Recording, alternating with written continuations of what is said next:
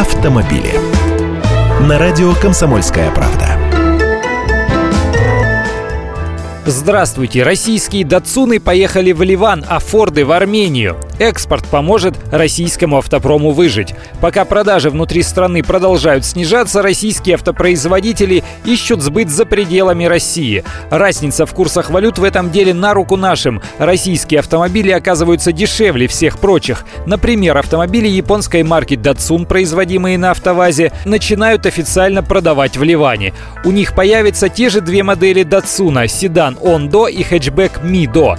По цене от 11 900 до 13 900 долларов. У нас датсуны стоят дешевле. Ливан становится третьим экспортным рынком для произведенных в России автомобилей Датсун после Казахстана и Беларуси. Ровно та же история повторяется и с автомобилями Ford российского производства, которые начинают экспортировать в Армению. Для их машин эта страна стала тоже третьим экспортным рынком после Казахстана и Республики Беларусь. Модельная линейка для их рынка будет широкой – Fiesta, Focus, Mondeo, Explorer, Куга и Экоспорт, в числе которых три модели российской сборки, ставшие новинками для Армении. Естественно, рассчитывать на большие продажи в этих странах не приходится, но и это хлеб.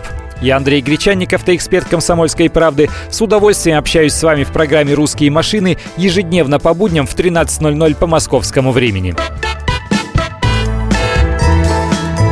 Автомобили.